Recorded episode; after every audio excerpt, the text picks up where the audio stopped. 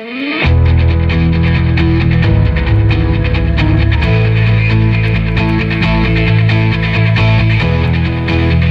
Onda Cero, de cero al infinito. Paco de León.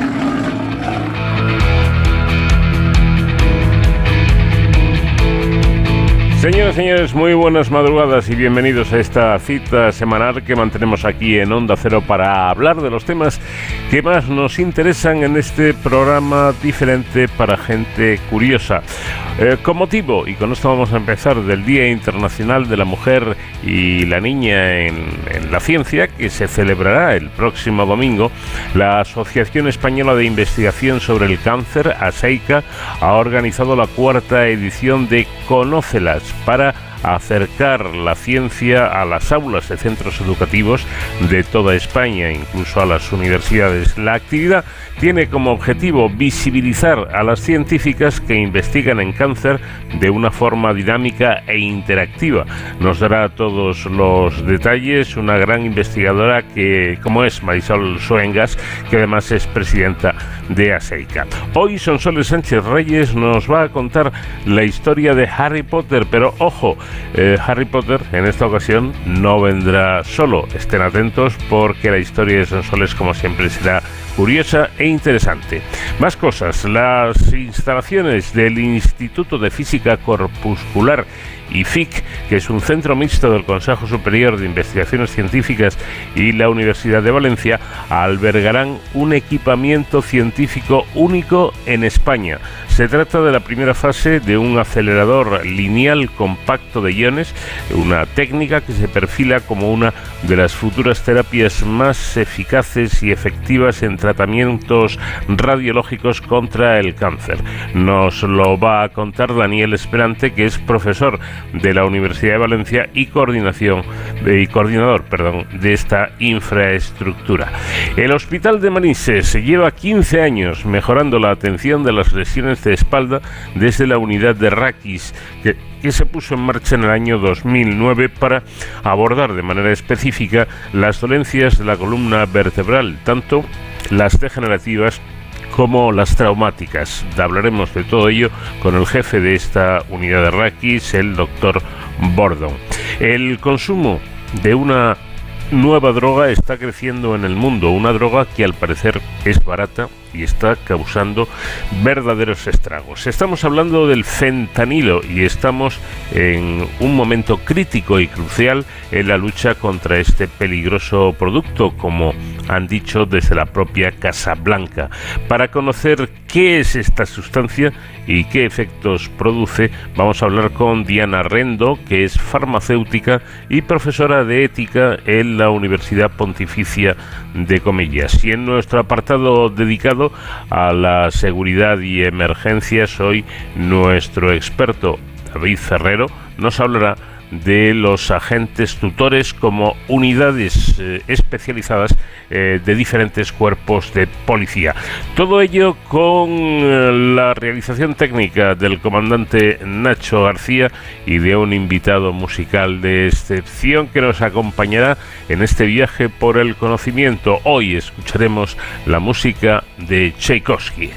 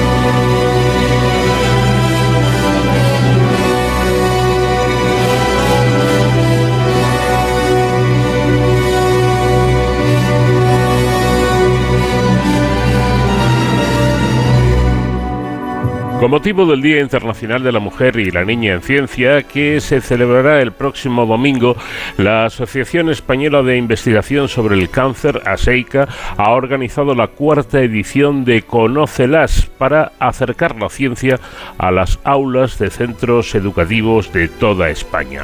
La actividad tiene como objetivo visibilizar a las científicas que investigan en cáncer de una forma dinámica e interactiva. En palabras de Marisol Soengas, presidenta de esta entidad de ASEICA, el objetivo de este programa es que el alumnado descubra a las mujeres en investigación básica, traslacional y clínica en la oncología, cómo son, cómo empezaron, cómo orientaron su carrera y cómo han llegado a ser referentes en sus campos. Marisol Soengas, ¿qué tal? Buenas noches. Pues hola, buenas noches. Bueno, eh, si no estoy equivocado, se trata de, acudir a, los centros escolares y además también a las universidades para dar charlas eh, que den a conocer a, las mujeres que trabajan en investigación científica oncológica, visibilizar, eh, explicar que no solamente hay científicos, sino que también hay y muy buenas científicas además. Pues efectivamente, sí, sí, la idea es, de hecho, romper moldes, ¿no? Porque a veces se tiene la idea de las mujeres científicas como, bueno, pues personas un poco extrañas, a lo mejor, no sé, ahí raras, que... Y, y nosotros lo que queremos es que, como decías muy bien, pues que se, se vea ese otro perfil, ¿no? Y sobre todo nos interesaba mucho que, que tanto los estudiantes, pero desde primaria hasta universidades, pues, pues sepan qué hay detrás de la bata. Y de hecho nuestro mm. lema es conoce a las detectives del cáncer, o sea que es, digamos, mujeres muy, muy dinámicas, muy activas, así. Eh, yo creo, Marisol, que además eh, aprovecho para, para comentar esta cuestión siempre que, puedo, que no solo se trata de visibilizar, que ya es importante, a la mujer, ¿no? sino de normalizar a los científicos en general, que no sois bichos raros ni gente extraña, que, eh, que sois como todos, que, que, lleváis una, una vida aparte de la del laboratorio y que luego además dediquéis un tiempo a esta labor tan importante que es, que es la investigación. ¿no? Efectivamente, porque fíjate, nosotros, bueno, esta es ya, como decías, la cuarta edición. Y, mm. nosotros empezamos, bueno, empezamos con 6.000 niños y niñas, eh, alumnos, alumnas por toda España. Llevamos ya este año, bueno, es que nos acaban de salir las cifras, va a ser fantástico porque van a ser más de 31.000. Entonces, por toda España, que, que eso es un récord para una asociación, ¿no? Y efectivamente, o sea, nosotros vemos, claro, como, como mm, damos a, digamos que, que, estas charlas se dan a todo el espectro, desde los más pequeñitos, ¿eh? desde empezamos con, con niños y niñas, pues a lo mejor de cinco años hasta ya, bueno, pues claro, la gente que está un poco más avanzada en la universidad, y, y ves que, que hay mucho desconocimiento. Em, eh, o sea, claro, los pequeños los que les interesa es cómo es el laboratorio y qué se hace y, cómo son los tubos y, y, pero pero incluso en las universidades hay muchísimo desconocimiento de salidas profesionales. Eh, ¿Qué se puede hacer? Desde, desde, bueno, pues investigando, o sea, estudiando biología, medicina, farmacia, eh, ¿cómo puedes entrar en un laboratorio de investigación? ¿Qué, qué ayudas hay? O sea, es cierto que España está en una situación muy compleja, pero, pero hay opciones. Y eso es una parte de conocerlas, pero la otra parte que nos interesa mucho también es llegar a la sociedad. O sea, conocerlas acompaña y por eso me, me alegra mucho que, que nos llaméis y, que nos sigáis, porque la verdad es que siempre nos habéis apoyado mucho. Mm. Que llegue a la sociedad también el mensaje de que que España se está haciendo una labor de investigación muy potente. Podríamos hacer más, ¿eh?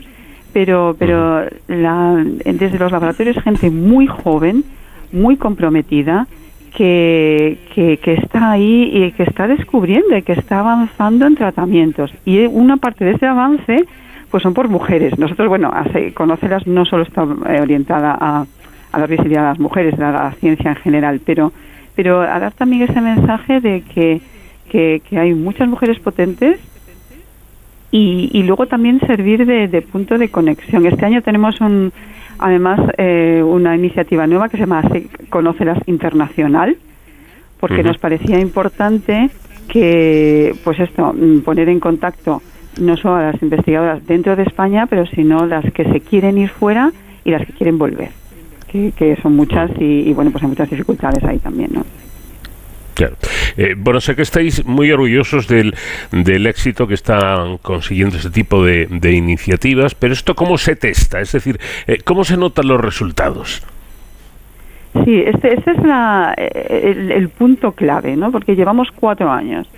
Entonces, eh, tenemos un primer, digamos, una primera medida que en cierto modo es, bueno, pues anual, ¿no? Nosotros, eh, digamos que, que, se va a los colegios, luego eh, además ASECA concede premios, conoce a los centros premios a los centros educativos y los centros, los propios centros educativos, pues ellos preparan material por ejemplo, fotos, vídeos que son fantásticos, que os tenemos que pasar si queréis alguno, porque eh, cómo los alumnos interpretan y, cómo les ha impactado eh, estas charlas, conocer a, las mujeres esas que están ahí, bueno, pues intentando descubrir el puzzle ¿no? de lo que es el cáncer. Entonces, esa es una primera medida. Pero nosotros ahora, como ya llevamos cuatro años, pues hay centros en los que vamos a repetir. Yo, por ejemplo, voy mañana a un, a un colegio que estuvimos el año pasado y entonces queremos ya saber un poco, eh, bueno, pues eso les ha influido, eh, las medidas las vemos más a nivel de, las universitarias, ¿no? Pues que se decidan a, bueno, pues a entrar en un laboratorio, eh, a dedicarse a la investigación. Entonces llevamos poco tiempo en cuanto a, medidas, pero sí que ya vemos un cambio. El cambio que más importante que vemos es que eh, cuando, claro, ASEICAS, la Asociación Española de Investigación, eh, sobre cáncer. Y entonces cualquier congreso de cáncer que, veas a nivel europeo, pues siempre nos encontramos mujeres y bueno y socios de ASEICA que nos dicen, oye, yo he participado en Conocelas, yo esta red me ha, me ha ayudado. Y tenemos uno muy bonito, una, un caso que, que, una persona que nos dice, oye, gracias a toda esta red que se ha montado de, de mujeres, porque también es una red de, de mentorización, de apoyo, o sea, conócelas es mucho más que, y todo lo que es aceica mujer ya, ¿no? Entonces, si las medidas es, por una parte, ya concretando a nivel de, los centros educativos, de las salidas profesionales que, bueno, pues de las que pueden tener acceso y aprender, ¿no? Y, y luego la red que se está montando de investigadoras en España y en el extranjero. A mí esto me hace muchísima ilusión eh, desde, desde la presidencia de SEICA. Ya.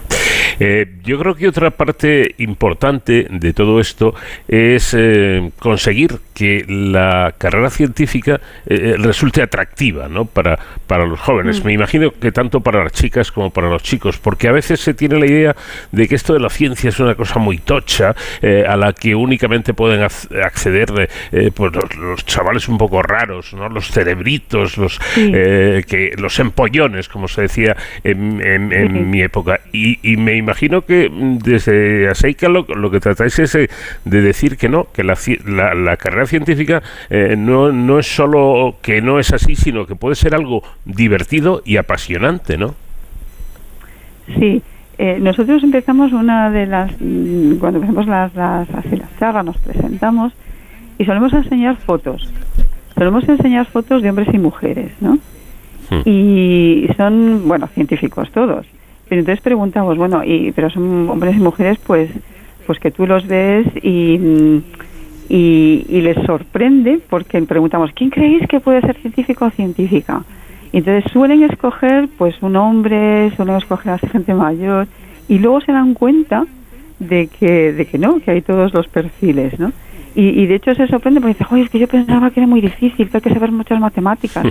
Nosotros decimos, bueno, pues es que en, investigación en biomedicina, por ejemplo, nosotros trabajamos en cáncer y entonces en cáncer pues, pues estudian desde, sí, ahora es muy importante la inteligencia artificial, es muy importante la biocomputación, pero tenemos eh, genética, tenemos física, tenemos eh, medicina, o sea que hay muchas salidas y, y eso sí que es importante. Y es importante también o sea, que se conozca a nivel de los colegios y, como te decía, a nivel de la sociedad, porque yo creo que hay un...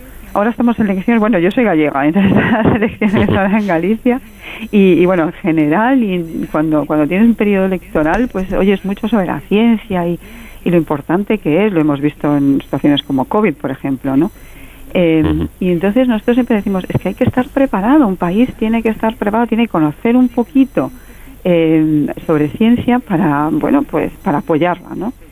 Y yo creo que también para, para ese sentido de, presumir un poco y también reivindicar, ¿no? Que nosotros al final eh, lo que queremos es que se investigue mejor. Nosotros queremos que, que el diagnóstico para los pacientes se acelere, que los tratamientos se aceleren, que, que llegue de una forma equitativa. Y todo eso tiene una parte educativa, una parte formativa y una parte de concienciación. Entonces, todas estas actividades, que bueno, pues aquí tenemos el Día de la Mujer y la Niña en la Ciencia, pues es parte de todo este, digamos, compromiso que, nosotros tenemos en que se entienda que la ciencia es una, una apuesta, ¿no? Y, y una inversión, no es un gasto. Claro. Efectivamente. Bueno, complementando la actividad, Seika ha desarrollado un mapa interactivo para poner rostro femenino a la investigación en cáncer en España y en, el extranjero. Y aquí, eh, Marisol, cobra importancia la figura de los llamados detectives. ¿Qué son estos? Las detectives, claro, nosotros, porque como queríamos romper estereotipos de género y, un poco de la imagen de científico, científica rara, pues si, si los eh, escuchantes, los oyentes, pues entran y buscan conócelas, verán que el cartel eh, son mujeres que llevan, no llevan una bata, porque no queríamos el estereotipo de la bata, llevan una gabardina azul. y la gabardina, eh, además, lleva, pues, son mujeres muy dinámicas y, y así como incluso un poquito funky, modernas. Em, la idea de detectives, pues eso, la persona que, que se enfrenta a un reto y, tiene que ir mm. resolviendo puzzles. Entonces, el, el, mapa es muy importante porque el mapa es para que se vea eh, todas estas, estas ah, el mapa empezamos con mujeres de, conócelas.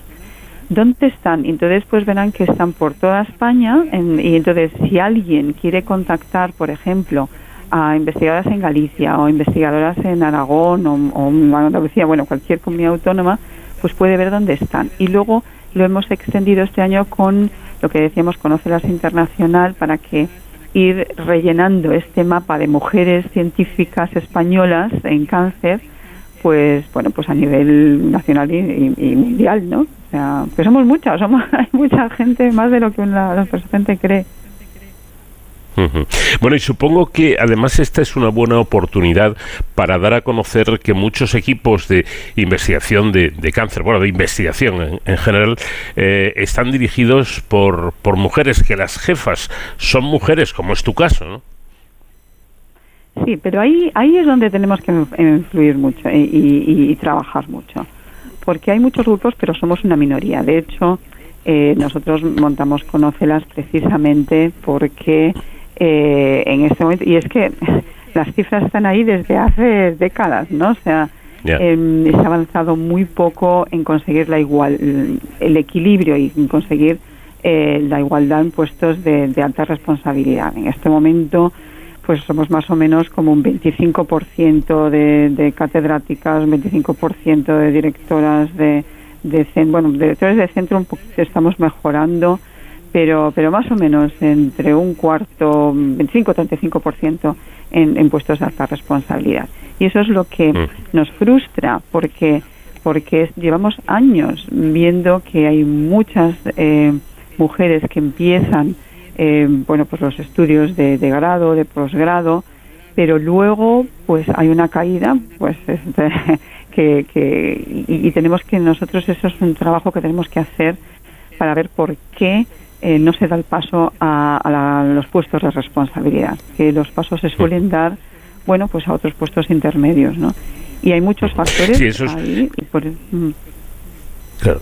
No, iba a, decir, iba a decir que eso es curioso porque hemos comentado en más de una ocasión que las eh, facultades están eh, mayoritariamente llenas de, mujeres, o por lo menos son mayoría las mujeres que los hombres en las carreras científicas, y, y luego resulta que los puestos de responsabilidad pues los ocupan mm, muchísimo más los hombres que las mujeres y mm, no sé, parece lógico pensar que esto debería cambiar. ¿Cómo estamos en comparación con el resto de países? Eh, ¿Ocurre lo mismo por el mundo? Por Europa?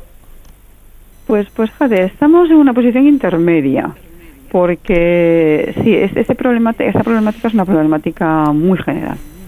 Eh, y es curioso, porque si uno mira los, los índices de éxito en la consecución de proyectos, tanto en España, y esto ha habido un, bueno, pues un estudio reciente del propio Ministerio de Ciencia e Innovación, eh, eh, de Innovación em, y también a nivel europeo, el índice de éxito de los proyectos es bastante similar de hombres y mujeres. ¿Qué ocurre? Que solicitamos menos y solicitamos en general, en general, ¿eh? menos dinero. Entonces, ahí, tenemos un problema. Y esto ya no son investigadoras que empiezan solo, esto es a, a, distintos niveles. Entonces, aquí hay algo que tenemos, los que tenemos que trabajar, no es tanto además un problema de autoconfianza, porque esto lo, estamos avanzando bastante, pero lo que sí que se está, y, hay estudios que, que mm, están saliendo preocupantes, que incluso mujeres en puestos de alta responsabilidad, pues están un poco, digamos, así entre comillas, como quemadas, ¿no? En el sentido de que eh, sobresaturación de trabajo. Participamos en muchísimos más comités que los hombres, porque somos menos. Entonces, pues muchos comités de evaluación, comités de revisión, em, en charlas, en ponencias. Entonces hay un, una...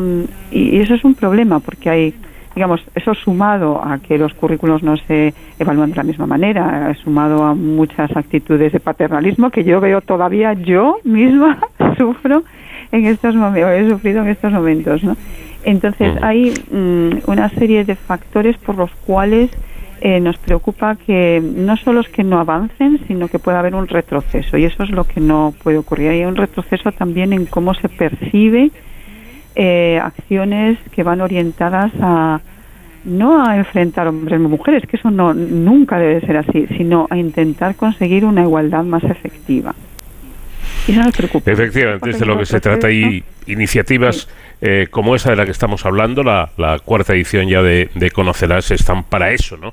Eh, para ir eh, cerrando o, haciendo más, más pequeña esa brecha entre hombres y mujeres, que es algo absolutamente absurdo que en pleno siglo XXI todavía ocurran. Hay muchas mujeres en ciencia, mujeres que hacen un trabajo extraordinario y como el caso de la presidenta de SEICA, con quien estamos hablando, Marisol Soengas, que además es, les garantizo, la persona que más sabe de melanoma de España, de Europa y ahora del mundo. ¿eh? O sea que no es ninguna tontería el trabajo que realizan nuestras mujeres en, también en, en, la ciencia. Bueno, pues Marisol, te agradezco mucho el que me hayas atendido. Eh, te dejo que sigas con tus con tus charlas. Pero puedo decir eh, algo rápido, muy rápido, muy rápido. Puedo decir una cosa porque creo que es importante, muy rápido porque nos están escuchando hombres.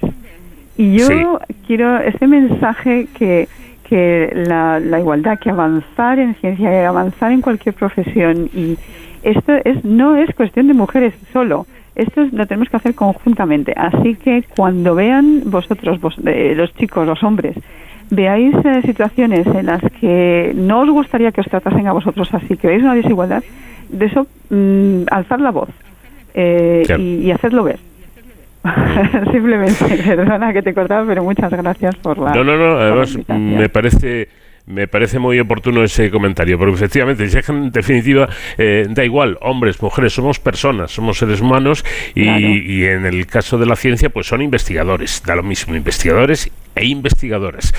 Eh, Marisol, como siempre ha sido un placer charlar contigo y que vaya todo muy bien. Pues muchas gracias, ya estamos.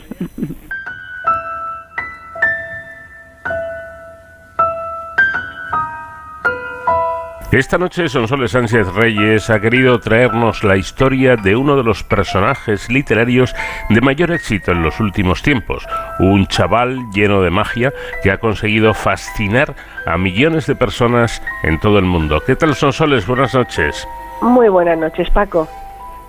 Bueno, estamos refiriéndonos a Harry Potter, pero en este paseo que nos eh, traes lo novedoso y lo curioso es que no viene solo. Los dos Potter más célebres de la localidad de Gloucester, en el sudeste de Inglaterra, no solo comparten apellido, ambos saben lo que duele encajar un rechazo editorial para una obra literaria innovadora y genial, recomponerse y seguir adelante hasta lograr el éxito y los miles de visitantes que llegan actualmente a la ciudad atraídos por la Pottermanía ya sea la una o la otra, son una señal inequívoca para refrendar que, a pesar de sus frustrantes comienzos, los dos Potter, Harry y Beatrix, triunfaron. Cuando John Kathleen J.K.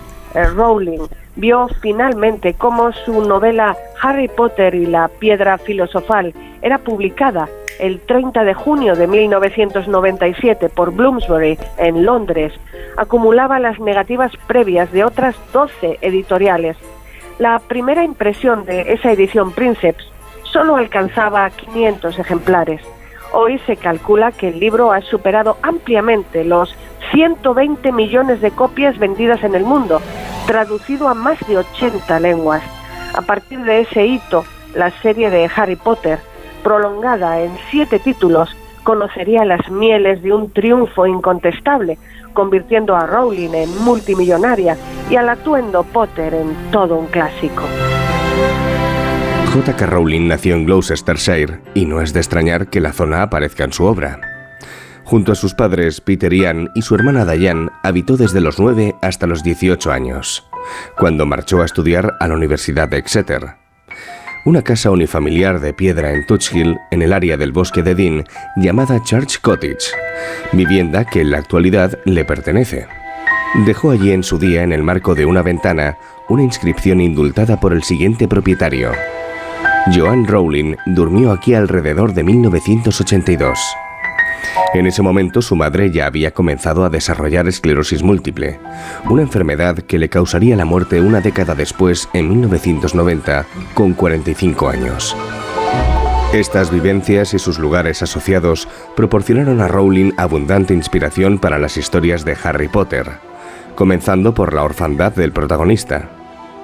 Los antepasados de Harry Potter eran originarios de Gloucestershire Harry desciende del mago del siglo XII Linfred de Stinchcombe, cerca de la ciudad de Dursley, topónimo que la escritora usó como apellido para los tíos de Harry Potter. Con toda probabilidad, personajes como Severus Snape y Ron Weasley están basados en maestros y amigos de la escuela Waydien en Sedbury, de la que la narradora fue alumna.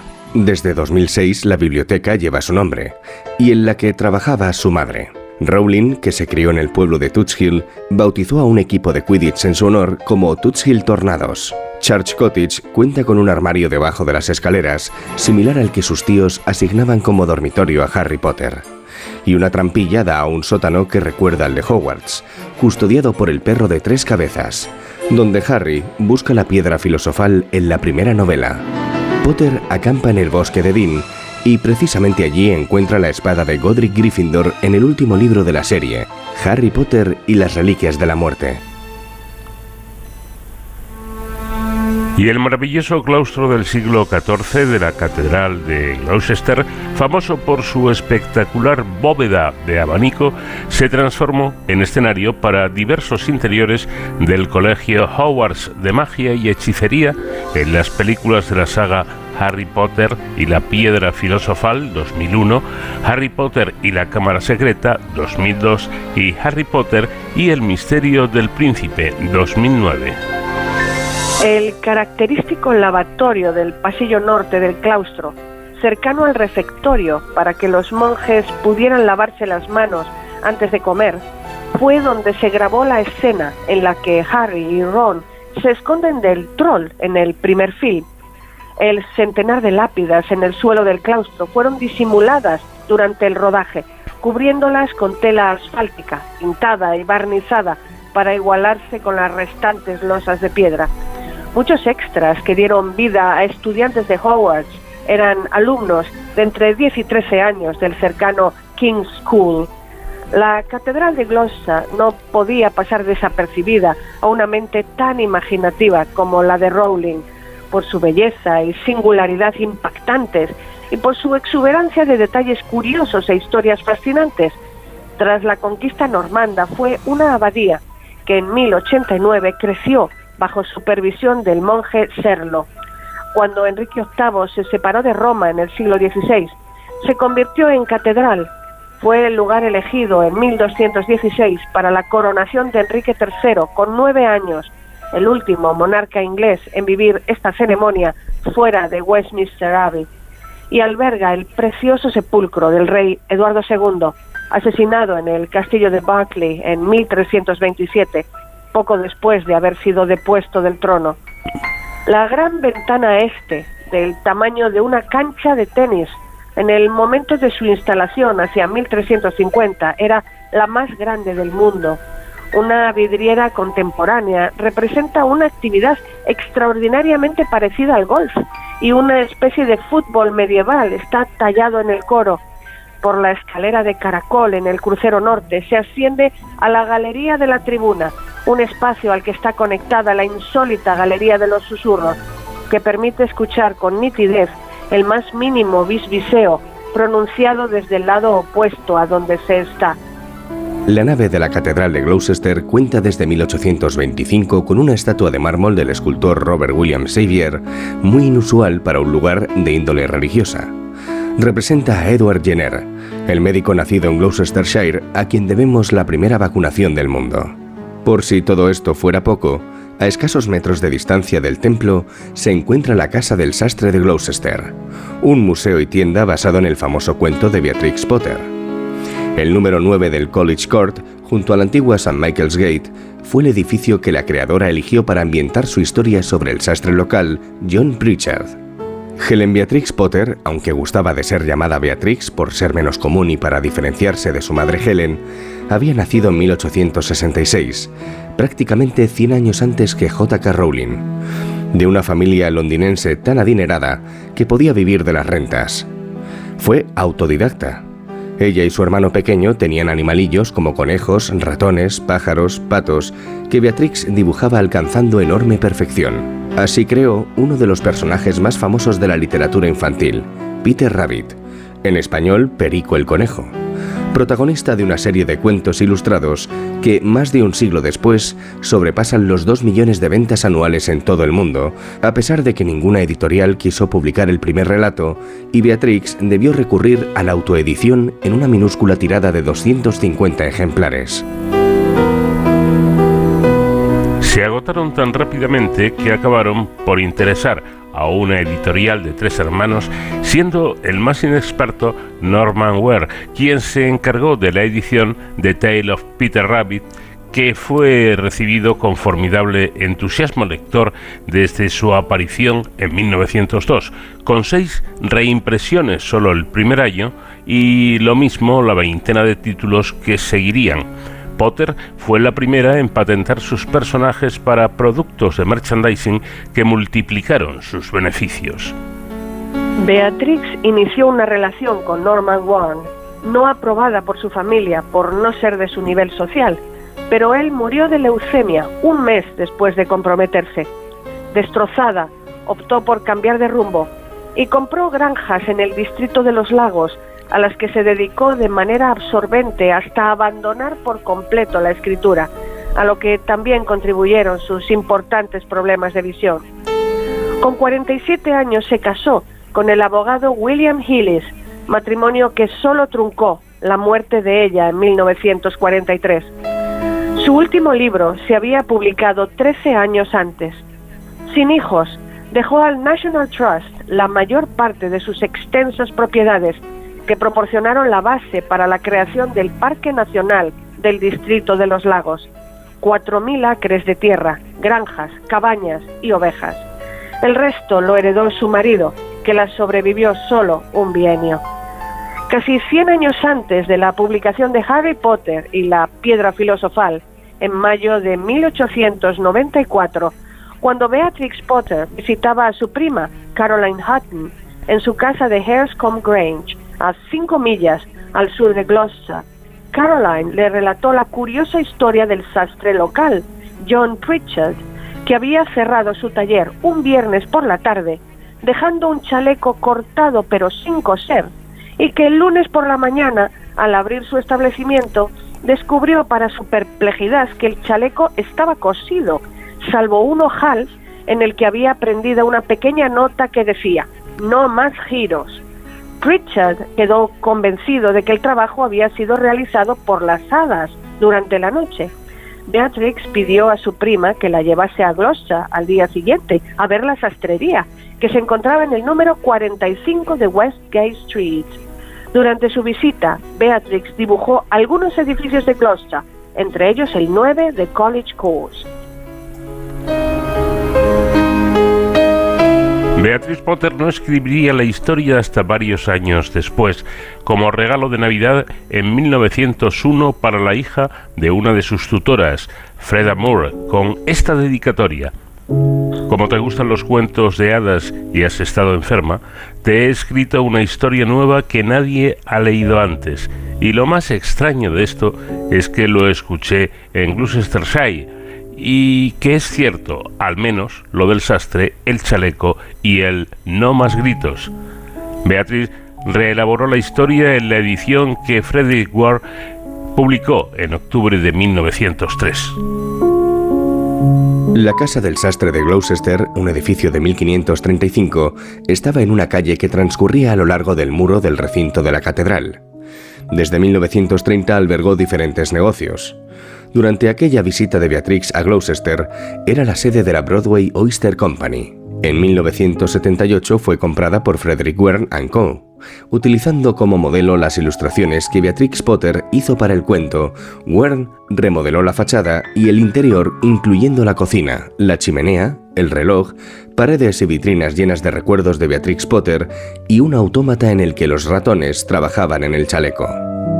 Desde muy joven, Beatrix Potter sintió fascinación por el mundo natural y se convirtió en una autoridad en micología, realizando descubrimientos que compendió en su artículo sobre la germinación de las esporas de Agaricinae, al que dedicó un considerable esfuerzo. Por entonces, las mujeres no tenían acceso como miembros de la prestigiosa Sociedad Lineana, y fue leído allí el 1 de abril de 1897 en nombre de Helen B. Potter, por el naturalista George Massey sin conseguir suficiente respaldo de los científicos de la institución que le pidieron más trabajo antes de imprimirlo, por lo que siete días después, Potter retiró su contribución. En 1997, el mismo año en el que J.K. Rowling publicaba el primer volumen de la saga Harry Potter, la sociedad en línea emitió una disculpa lamentando que justo 100 años atrás había mostrado una actitud despectiva ante la investigación de Beatrice Potter. La excusa no tenía más camino que dirigirse al público en general, pues no quedó ni descendencia, ni siquiera una tumba a la que ir a llorar a la autora. Dispuso ser incinerada y que el pastor Tom Story esparciera sus cenizas en un lugar secreto del distrito de los lagos. Story moriría sin revelarlo. Y el artículo, tras el repudio, se perdió, siendo irrecuperable Afortunadamente se conservan numerosos dibujos de hongos y setas en el Museo y Biblioteca Armit en Ambleside, Cumbria, y en la biblioteca del Museo Victoria y Alberto en Londres. En 2010, cuando J.K. Rowling alcanzó la edad a la que murió su madre, 45 años, donó 10 millones de libras esterlinas a la Universidad de Edimburgo para fundar una clínica para enfermedades neurológicas con el nombre de su progenitora. El destino de la ficción y la ciencia es estar siempre llamadas a entenderse. La historia de cuando Harry Potter y Beatrice Potter se encontraron en Gloucester es eh, lo que Sonsoles Sánchez Reyes esta noche ha querido compartir con todos nosotros. Gracias como siempre Sonsoles y hasta la próxima semana. Gracias a ti Paco, un abrazo y hasta la próxima semana.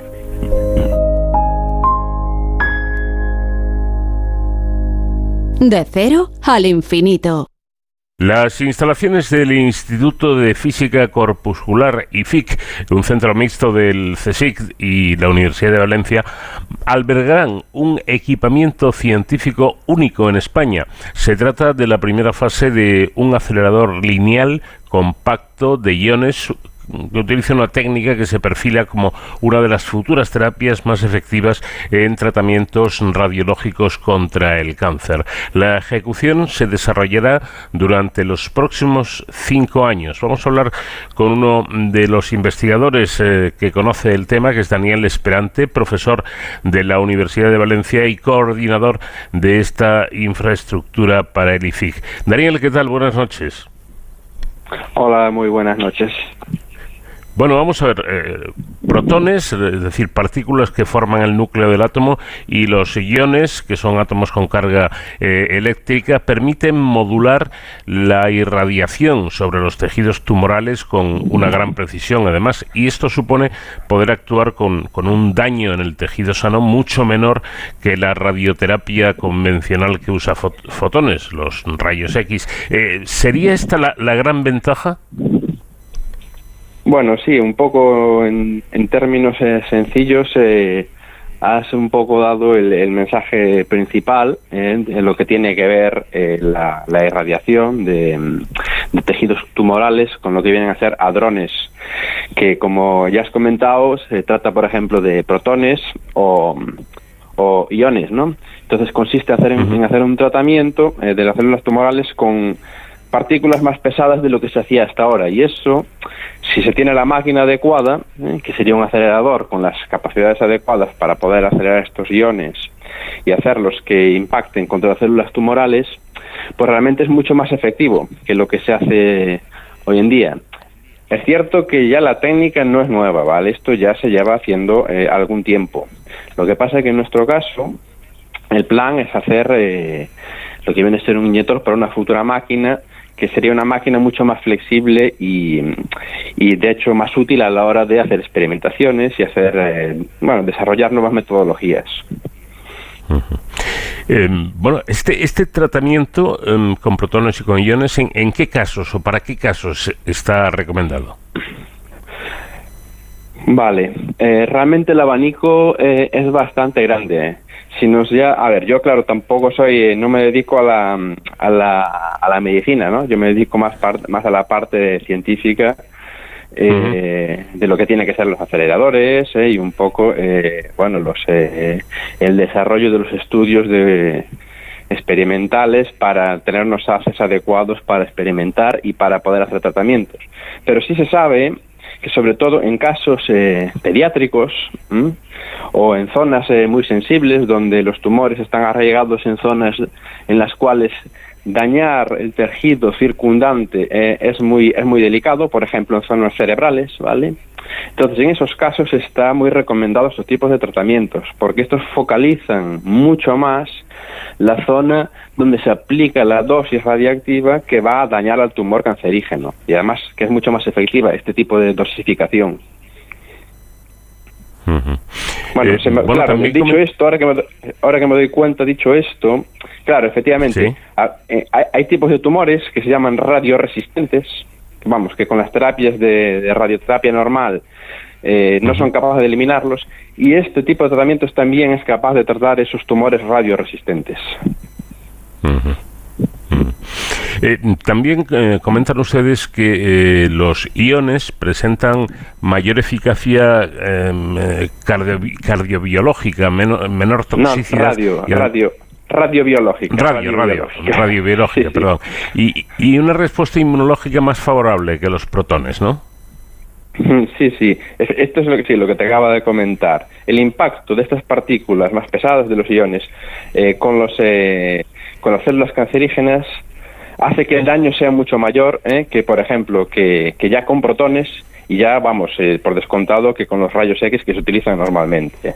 Entonces ese impacto daña mucho más las células cancerígenas y las directamente casi las mata. ¿Vale? Por eso te comentaba que es mucho más efectivo en casos de, de, cánceres lo que se llaman radioresistentes. Claro. Eh, también he leído eh, unas declaraciones de, Carlos Ferrer, que es eh, director científico de la Fundación de Investigación del Hospital Provincial de Castellón, que esta nueva instalación les va a permitir ser pioneros en el mundo en, estos equipos, incluso pudiendo desarrollar programas de investigación y, y terapias muy avanzadas, ¿no? Sí, la verdad es que el mensaje es bastante correcto porque mm, en, lo que vienen a ser eh, temas de investigación eh, con eh, para bueno bueno conocer la, la, cómo es la dosificación de la radiación y los, los efectos que tiene esta en el tratamiento de células cancerígenas pues no hay tantos centros en el mundo vale ya, ya comentaba que este tipo de tratamientos realmente en otros países que son más avanzados con, que nosotros, como por ejemplo en Japón, ya se llevan haciendo, pero no hay un entendimiento completo de cómo es el efecto. Entonces, la idea nuestra es que en esta primera fase, ¿eh? esto que vamos a construir ya valga para hacer experimentaciones. Experimentaciones en las que uno de los objetivos es entender esa respuesta eh, biológica de las células frente a, frente a estos tipos de radiaciones con iones. la, mm, la, propuesta que mm, se instalará eh, en, en, el IFIC supone el desarrollo, como hemos comentado ya, de un acelerador inyector lineal para iones de carbono. Bueno, vamos a ver, para el mm. común de los mortales, ¿cómo es, cómo es un aparato de este tipo? vale, vale, es una cosa bastante compleja. A ver, esto del acelerador inyector a lo que se refiere básicamente es eh, a la primera fase de un, eh, de un acelerador, ¿vale? Es la, es la primera fase en la que se cogen, de algún modo, tenemos una fuente que nos va a generar estos iones y los vamos a acelerar hasta cierta energía. ¿eh? En este caso, estamos hablando de lo que se llama unos 10 megaelectronvoltios, ¿vale? Que es una energía, bueno, mm, ya empieza a ser interesante de cara a poder hacer experimentos. Y el equipo que hace esto, este pequeño acelerador, ¿eh? que se llama inyector, es una cosa compleja. ¿Cómo se hace? Vale.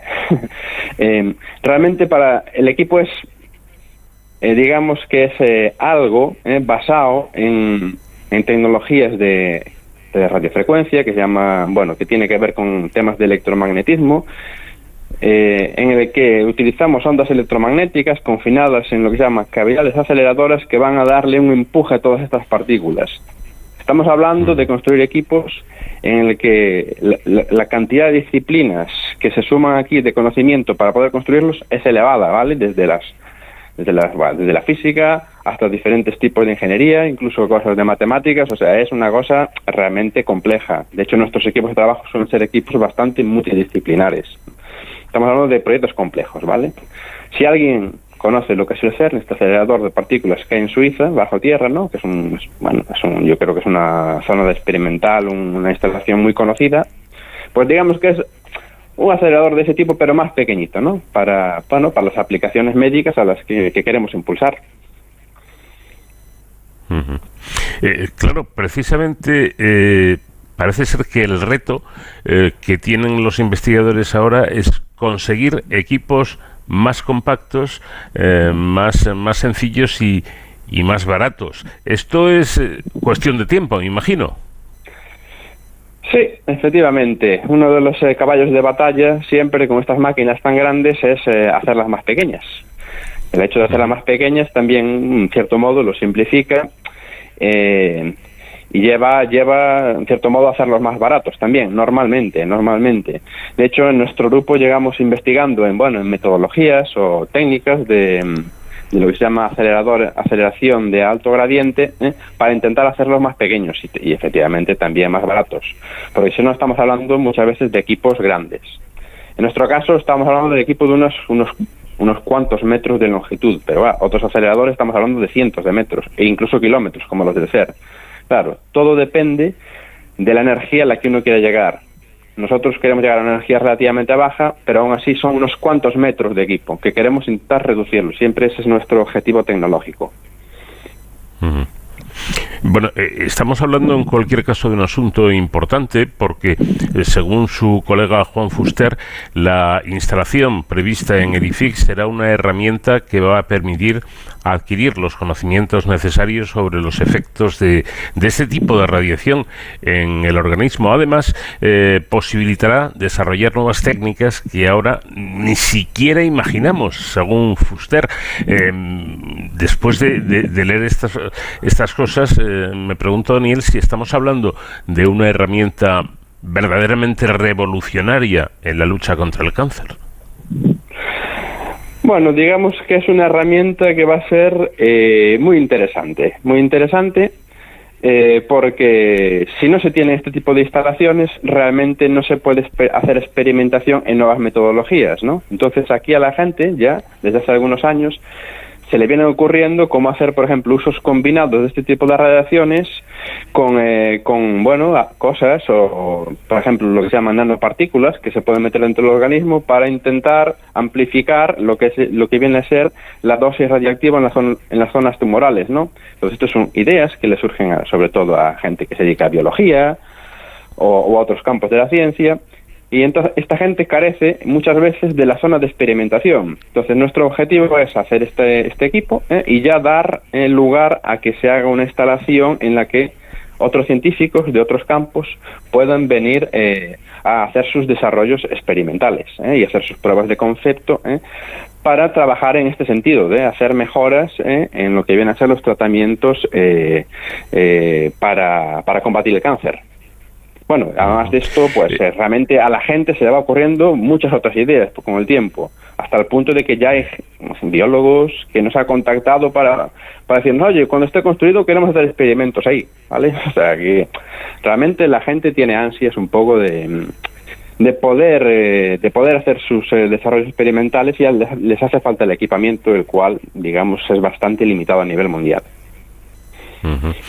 pues eh, no sé, después de, escuchar todo eso, que me, parece que es eh, muy novedoso y muy interesante, podríamos afirmar eh, que con este equipamiento, de esta forma, se pondrá Valencia a la vanguardia mundial en investigación sobre cáncer. Bueno, digamos que vamos a dar un paso adelante para ser un referente en ciertos tipos de investigaciones eh, contra el cáncer. Yo creo que realmente sí que va a ser importante, ¿vale? O efectivamente también hacemos eh, estos desarrollos siempre con ese objetivo, ¿no? Para poner eh, un poco aquí una la ciudad de Valencia, aquí dentro de España, en, la vanguardia mundial, ¿no? Es un poco el objetivo de los científicos españoles.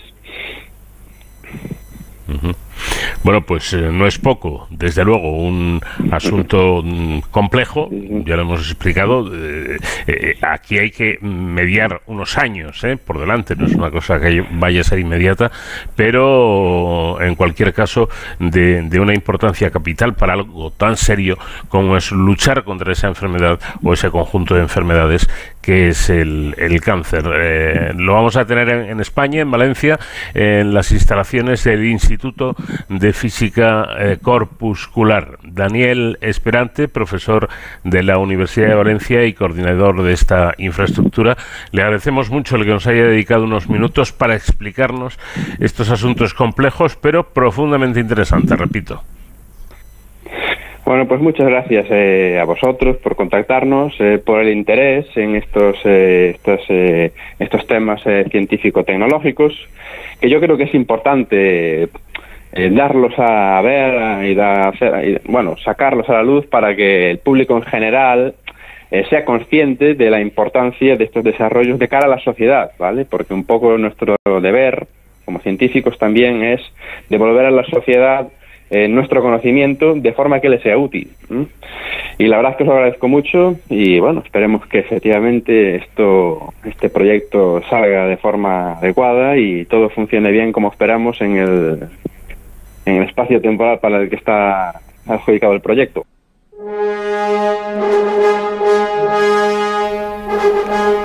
Terminemos aquí nuestra primera hora de programa, ahora un alto en el camino tiempo para la información y de inmediato continuamos de cero al infinito.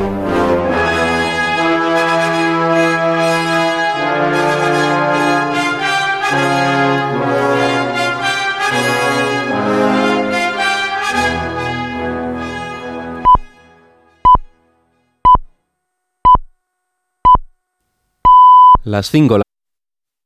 Germán se ha comprado el frigorífico con mayor capacidad del mercado, con sistema de control de temperatura y de humedad, dispensadores de hielo y agua, y con wifi para comprar desde la pantalla integrada. Pero a él, a él lo que le ha conquistado es la doble puerta, para poder seguir pegando los imanes de sus viajes, que ella iba justo.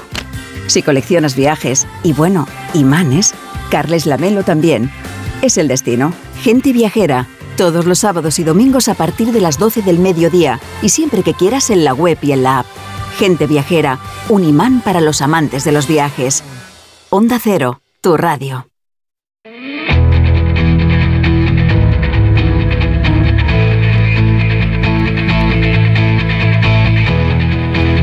En Onda Cero, de cero al infinito. Paco de León.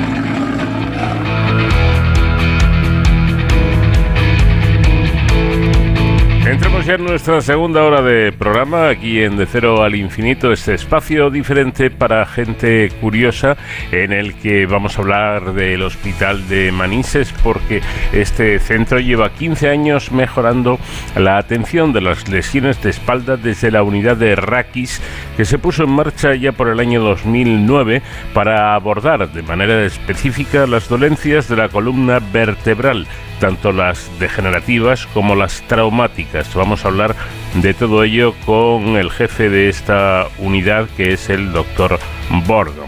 También vamos a hablar del consumo de una nueva droga, una nueva droga que está creciendo en el mundo y que además al parecer es barata, es de fácil y sencilla adquisición y está causando verdaderos estragos en muchas partes del mundo. Estamos hablando del fentanilo y además eh, eh, lo hacemos en un momento crítico y crucial en la lucha contra este peligroso producto, como han dicho desde la mismísima Casa Blanca. Para conocer qué es esta sustancia y qué efectos eh, provoca en los consumidores, vamos a hablar con Diana Rendo, que es farmacéutica y profesora de ética en la Universidad de Comillas. Y para acabar, en nuestro apartado dedicado a la seguridad y emergencias, hoy nuestro experto David Ferrero nos hablará de los agentes tutores como unidades especializadas de diferentes cuerpos policiales. Y todo ello amenizado por la música de nuestro invitado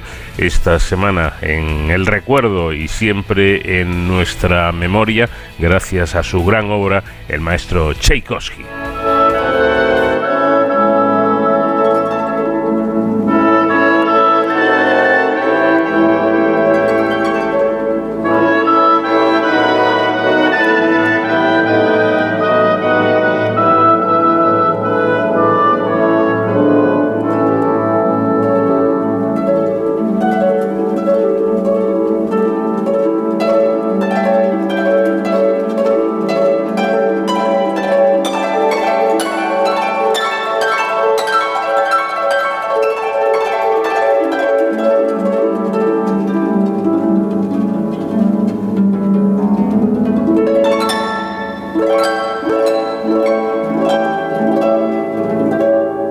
Espalda es una de las estructuras más importantes de nuestro cuerpo ya que actúa como sostén y además protege algo tan importante como la médula espinal. Sin embargo, también es una de las partes más maltratadas en el uso diario, especialmente por los malos hábitos y sobre todo por las malas posturas. Tanto es así que se estima que el 80% de las personas sufrirá en algún momento de su vida dolores de lumbares o de espalda. El 20% de ellos serán además dolores crónicos. Bueno, el Hospital de Manises lleva 15 años mejorando la atención de las sesiones de espalda desde la unidad de Raquis que se puso en marcha en el año 2009 para abordar de manera específica las dolencias de la columna vertebral, tanto las degenerativas como las traumáticas.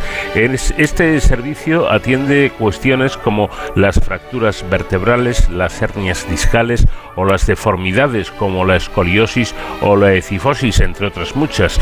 Y tan solo en 2023, es decir, el año pasado, realizaron 600 59 intervenciones. La unidad de Raquis, liderada por el doctor Jer Bordon, ha convertido al Hospital de Banises en un centro referencial nacional e incluso internacional para el tratamiento de las dolencias de, espalda con la, con la puesta en marcha de terapias personalizadas y técnicas mínimamente invasivas e indoloras para tratar a los pacientes.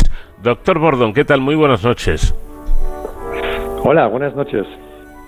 Bueno, según, ha, explicado usted, eh, según ha explicado usted, la, incorporación de las cirugías mínimamente invasivas fue uno de los pasos más importantes eh, en este proceso porque acortan el tiempo de recuperación y evitan mucho dolor al paciente. Con estas nuevas técnicas se evita además, por ejemplo, separar el músculo del hueso, que es un proceso que resulta altamente doloroso para el paciente, ¿no es así? Sí, bueno, si, si quiere, últimamente, bueno, últimamente, en los últimos yo diría que 10, 15 años por lo menos, la, la cirugía de columna ha cambiado bastante y usted ya lo ha dicho muy bien, que estamos intentando cada vez de, de realizar menos daño con nuestros abordajes para que el paciente se beneficie más de, de, lo que realmente venimos a hacer, que es arreglar una zona que se encuentra en el centro de, de nuestro cuerpo, que es la columna. Pero de alguna forma tenemos que llegar a este, a este punto donde está el, el problema y hay diferentes abordajes. La clásica o el abordaje clásico es un poco por la espalda, que en cierto sentido daña esta musculatura que, que estaba diciendo y hoy en día pues intentamos minimizar este daño con abordajes tubulares, cirugía mínimamente invasiva o, abordajes anterolaterales de llegar a la columna desde otro sitio donde se, se dañan menos los, los, tejidos que están por el camino. ¿no? Y con todo esto, pues sí, se consigue que los pacientes se recuperan antes y que los resultados suelen ser mejores. Claro. Claro. Eh, desde luego parece un, una, una, técnica mm, bueno muy ventajosa, pero mi pregunta sería, doctor, ¿cómo se consigue uh -huh. acceder a la columna preservando el músculo sin tener que separarlo? Claro, pues en el en, pues de varias formas, ¿no? Si en un principio, pues eso, si se imagina la columna que la gente normalmente tiene el concepto, la columna está en la, en la espalda, pero lo que tocamos en la espalda es, es, nada más que una pequeña extensión de la columna. Lo que realmente lleva la carga y donde decía al principio, donde está la protección de la mérula y de los nervios, está bastante en el centro de, de nuestro cuerpo y llegamos a este punto con abordajes eh, por delante, eh, por el lateral de, del cuerpo y por la parte posterior y cuando llegamos con, por estos diferentes caminos, pues podemos reducir el daño que hacemos en, en la musculatura en, en, algunas situaciones por buscar caminos, decimos, más elegantes, porque simplemente se apartan tejidos en vez de cortarlos, que es el caso en, los abordajes anterolaterales. Y si cogemos la vía un poco más clásica, ir por la espalda, pues simplemente reducimos la incisión y trabajamos con endoscopio, con, con tubulares, con el microscopio. Eso nos permite cortar mucho menos eh, músculo y llegar al, sitio con más precisión. Eh, bueno, y, y, además de esta forma eh, consiguen ustedes no dañar tejidos sanos, que es también un asunto muy importante, ¿no? Exacto, sí, el, el, claro, el dilema de una cirugía, de cualquier cirugía, se puede imaginar, es que hay una zona que está dañada en, en, algún sitio dentro del cuerpo y es, es el llegar, ¿no? Entonces, de ahí ese llegar, los cirujanos lo llamamos el abordaje y eso es algo que al paciente no le sirve, o sea, no, no le hacemos ningún favor con nuestro abordaje, pero es una necesidad que para poder llegar a, la zona del problema y arreglar el, problema. Y entonces, cuando menos abordaje necesitamos, pues en el fondo mejor para el paciente obviamente siempre garantizándole lo que hemos venido a hacer, o sea, que solucionar el problema. ¿no? Claro. Eh, otro aspecto importantísimo de esta, de esta práctica con esta técnica es que han logrado bajar la tasa de infecciones al 0,47%, una cifra eh, que según tengo entendido, doctor, mejora incluso a las de la clínica de referencia internacional, eh, como es la clínica Mayo, que en comparación tiene una tasa de infecciones de aproximadamente el 2%. Ustedes lo han dejado en el 0,47%. Sí, en el, es, eso es un efecto de esas técnicas menos invasivas. Entonces, eh, a ver, yo ahora en, en, la clínica Mayo entiendo que igual están yendo por este camino también, eh, igual que en muchos hospitales a, a nivel mundial, pero claro, el, el uso extenso de, de, esas técnicas menos agresivas, pues rebaja esta tasa de infección. Las infecciones eh, postquirúrgicas es una de las complicaciones más importantes que, que tenemos que convivir con, con ellos en, cirugía y es, es, un, bueno, es un beneficio grande para los pacientes si podemos bajar esta tasa. Y eso viene relacionado de que cuando, bueno, conceptualmente, cuando menos daño causamos, menos eh, probable es una infección postquirúrgica. Y también tiene relación con el tiempo quirúrgico, o sea, cuando menos tiempo tardamos en quirófano, pues menos probable que se infecte. Entonces, al reducir el tiempo quirúrgico y el daño tisular, el, el daño que causamos, bajamos esta tasa de, de infección. Y también tiene que ver con los abordajes para dar un, los anterolaterales, esos abordajes cuando venimos de, de, de, frente o del lateral del cuerpo, pues tienen menos tasa de infección. Entonces, el uso de todo esto nos ha, nos ha servido un poco para bajar esta tasa de infección a niveles realmente muy bajos. Desde luego, un aspecto importante. Por cierto, que eh, esta unidad de la que estamos hablando y que se dirige ha realizado más de 4.500 intervenciones de columna en los 15 años que llevan en marcha. Y como decíamos al comienzo, 659 de esas intervenciones se hicieron solo el, año pasado, en 2023. Estamos hablando, doctor, de, de unas cifras altas, importantes, ¿no? Sí, sí, yo, yo a ver, no, no tengo ahora las últimas actualizaciones de, de bueno, de, la comunidad valenciana, pero seguro que estamos en, los hospitales que más operan columna en, en, nuestra comunidad.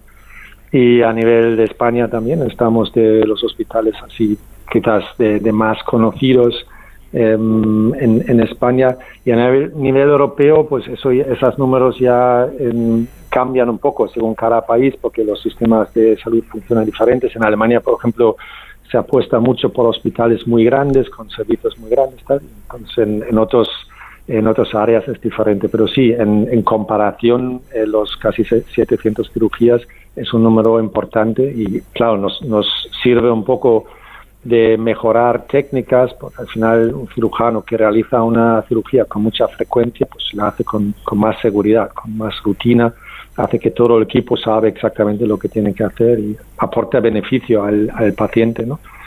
En, comparación con hospitales que quizás no tienen esta suerte de tener tanta tanta rutina en cirugía de columna. Eh, bueno, estaba, lo comentábamos un poco al principio, ¿no? Que eh, estamos acostumbrados a, poner malas posturas, a, maltratar, entre comillas, un poco nuestra espalda y, mm. nuestra columna. Y, conviene, yo creo que conviene decir, doctor, eh, que para, para muchas personas que, que padecen, bueno, pues estos, estos problemas de espalda o de columnas, el asunto puede llegar a ser muy invalidante, ¿no? Sí, sí, en el, a ver, en general, lo decía ya, la, frecuencia del problema de columna es, muy importante en, la sociedad. De hecho, que se dice que la lumbalgia es la segunda enfermedad más frecuente después de la resfriado común, es algo realmente muy común y, bueno, primero que para los pacientes que lo sufran es un poco, no sé si es un consuelo, pero por lo menos que saben que están bien acompañados, que hay mucha gente que sufre dolores de la espalda y, eso, claro, hace también que eso sea un campo de, investigación y de desarrollo. Y como antes decía, que yo creo que en esos 10, 15 años han ido cambiando conceptos, entendemos mejor cómo se genera el dolor en, la espalda ahora. Eso ha cambiado nuestra forma de tratarlo. también en, en algunas situaciones ahora creo que somos menos agresivos que antes con tratamientos quirúrgicos, como, ya he dicho, no solo la técnica quirúrgica, me refiero también la indicación de cuándo se tiene que hacer algo y cuándo es mejor no hacer nada. Y luego hay alternativas ahora cada vez más, más importantes de, tratamientos de, este, de este problema. Y no sé hasta qué punto, claro, estamos también trabajando en, usted lo ha dicho, que hay cosas que el paciente mismo tiene en sus manos que a veces es difícil en, nuestra vida cotidiana ahora, ¿no? De cambiarlo, pero son hábitos que al final llevan a, problemas de espalda que si se pudieran evitar estos hábitos, pues obviamente habría menos, menos problemas de espalda y, pacientes que podrían funcionar mucho mejor en su vida cotidiana. Y bueno, son diferentes. Eso es realmente la columna en este sentido, es algo que afecta a todo. Empieza en la nutrición, en los hábitos de ejercicio, luego los, los hábitos laborales y claro que una, persona que, tiene que mover mucho peso o tiene que estar todo el día sentado, pues son cosas que en, el principio si no se compensan con algo de, actividad, pues al final llevan a, problemas. En definitiva, pues cambiar esos malos hábitos que podemos tener mm. eh, a la hora de, cuidar nuestra espalda, nuestra eh, columna. Yo hace poco, eh, pensando en esta entrevista, doctor, tuve la oportunidad de ver imágenes de una operación que creo que es muy común, esta intervención quirúrgica, que es la de la de fijar con unos tornillos dos vértebras para evitar dolores de, de Realmente la operación que yo vi, que creo que es con el, con el método tradicional, eh, eh, es bastante cruenta, ¿no? Porque allí mm, preparan una verdadera carnicería, si me permite la expresión. Eh, ¿Esto podemos decir que es antiguo, que con este, este tipo de técnicas que usan ustedes ya no se hace?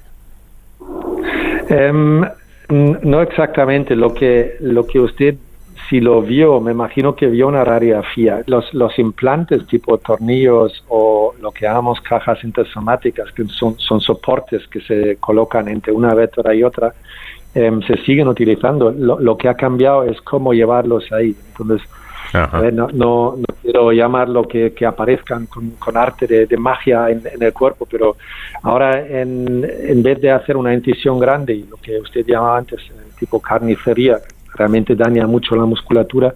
Ahora es una pequeña incisión que puede llevar este tornillo a, su sitio y sí, en la radiografía sigue estando ahí porque no porque tiene que cumplir su función, ¿no? Cuando el cirujano indica esto, pues necesita algún método de sujetar la, la columna lo bastante bien para que resiste a todos los esfuerzos que hacemos en, en, la vida cotidiana y mantiene las vértebras estables que es lo que pensábamos que al final le va a quitar el dolor al paciente y, le cura, ¿no?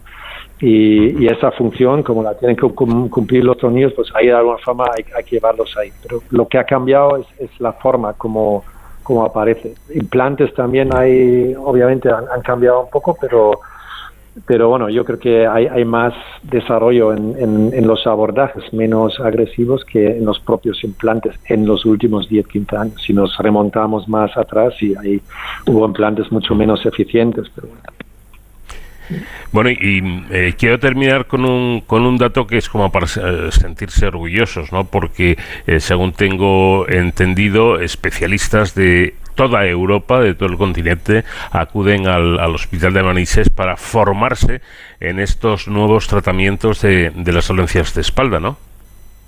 Sí, sí, la, verdad es que de, esto sí no, nos sentimos bastante orgullosos o contentos, pero sí es una, creo que es obviamente ningún cirujano eh, que, que se va a otro hospital eh, si no tiene claro que ahí tiene algo que pueda aprender y intentar luego importarlo a, su propia clínica y práctica. Entonces, en, eso hemos trabajado bastante y yo me muevo, mis, compañeros nos movemos, estamos en congresos, en cursos a nivel nacional e internacional y así pues se nos, se nos ha ido conociendo las técnicas que hacemos y sí, cada vez han ido más cirujanos. No es, no es únicamente una cosa que, hemos inventado nosotros, es, más bien algo que, que ha ido naciendo en varios centros a nivel internacional, esas técnicas anterolaterales menos eh, invasivos y cada vez hay más demanda de aprender esas técnicas entre los cirujanos porque porque tienen ventajas para, para los pacientes ¿no? y de ahí la demanda de venir aquí a, vernos y luego nosotros o en este caso yo salgo a veces fuera a otros hospitales para ayudar ahí en, en los primeros pasos de, poner esta, estas técnicas en, práctica en, otros hospitales. Y sí, es algo que, que, todavía va creciendo y yo creo que es algo que al final se benefician los pacientes y, bueno, obviamente los cirujanos también, porque lo, lo que buscamos son, son buenos resultados para nuestros pacientes. ¿no? Sí, y, eso pues es principalmente las... Por, por todo esto, eh, doctor eh, eh, Bordón, jefe de la unidad de raquis del Hospital de, de, Manises, y le agradezco mucho que nos haya dedicado estos minutos para ofrecernos esta información y estas explicaciones tan interesantes. Muchas gracias y muy buenas noches. Muchas gracias, un placer estar con ustedes.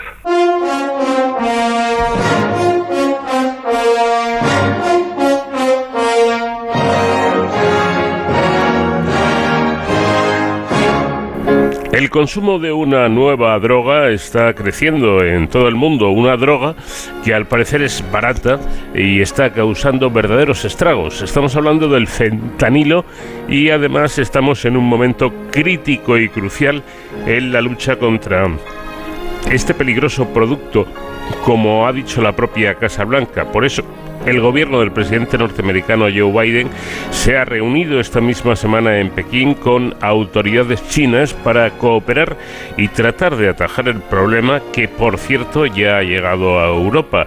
Y España es otro de los eh, puntos a vigilar puesto que parece, según los entendidos, que el consumo del fentanilo está creciendo. Para conocer esta droga vamos a hablar con Diana Rendo, que es farmacéutica y profesora de ética en la Universidad Pontificia de Comillas. ¿Qué tal Diana? Buenas noches.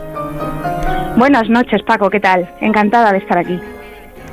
Igualmente. Bueno, pues eh, para, para em, empezar por el principio, que es lo más práctico, vamos a eh, empezar explicando, vas a empezar explicando, Diana, qué es el fentanilo. Vale, el fentanilo es un fármaco opiáceo que se fabrica en laboratorio, es sintético. Hmm. Se, utiliza hmm. principalmente, dime. Sí, no, ahí quería llegar porque tengo entendido que se utiliza en medicina eh, como un analgésico para casos graves de dolor crónico, ¿no? Bueno, en realidad es para casos de dolor agudo. También hay eh, de administración de dolor crónico. Lo que pasa es que el que se controla más o el que tiene más peligro de adicción es el de dolor agudo, porque es de acción inmediata. Eh, se utiliza principalmente para el tratamiento de cáncer. Ajá. O sea, para los dolores oncológicos, por, por ejemplo, se utiliza el fentanilo. Eso es. Se utiliza pues para unos un tipo de dolor concreto que es un dolor que aunque tú tomes otros analgésicos aparece en el cáncer. Es un dolor muy agudo que dura poco tiempo, pero que es muy fuerte y entonces este analgésico, o sea, este el fentanilo es un fármaco muy potente, es 50, 50 veces más potente que la morfina y es muy efectivo en estos casos. Ya. Eh, bueno, eso, eso me ha llamado poderosamente la, la atención, ¿no? Porque, eh, bueno, parece que la potencia de, de, este, de este opioide sintético es, es elevadísima, es mucho más fuerte que, que, mm, eh, que, otros fármacos para, para el dolor y, y, además tiene un poder adictivo, creo que realmente alto. Quizá esta potencia que tiene le hace más adictivo. Sí, a ver, es que ahí está la clave. El, cuando tú te tomas eh, una dosis muy pequeña de fentanilo, el efecto es muy potente, pero el problema que tiene es que el efecto es muy corto en el tiempo. Por lo tanto, mm. si tú tienes un dolor muy agudo y el efecto eh, dura muy poco, eh, aparece el dolor otra vez y vuelves a necesitar ese e, ese eh, ese efecto ¿no? que tiene el fentanilo. ¿Y qué ocurre también? Que al tener un efecto muy corto, eh, se elimina mucho más, o sea, al, ser una dosis muy pequeña, un efecto muy corto, se elimina muy rápido del organismo y aparece el síndrome de abstinencia mucho antes que en otros medicamentos. Entonces eso eh, facilita la dependencia y facilita también esa adicción de la que hablamos. Mm. Vamos a ver, una, una, cuestión eh, que yo creo que es muy importante. Eh, ¿Qué diferencia hay entre el fentanilo como, como digamos, medicamento que sirve para combatir el, el dolor? O sea, lo que el médico receta a un paciente con el producto que toma alguien para drogarse. ¿Hay alguna diferencia? A ver, eh, por un lado, el fentanilo como fármaco es un medicamento que está muy controlado. La dosis hmm. que tú te tomas cuando te prescribe el médico el fentanilo es una dosis que tiene un margen de seguridad muy alto. ¿Qué significa eso? Que para que tú tengas una sobredosificación, una intoxicación, eh, tienes que tomar eh, bastante más de lo que viene en lo que es la vía de administración, que puede ser el comprimido o, una inyección o lo que sea.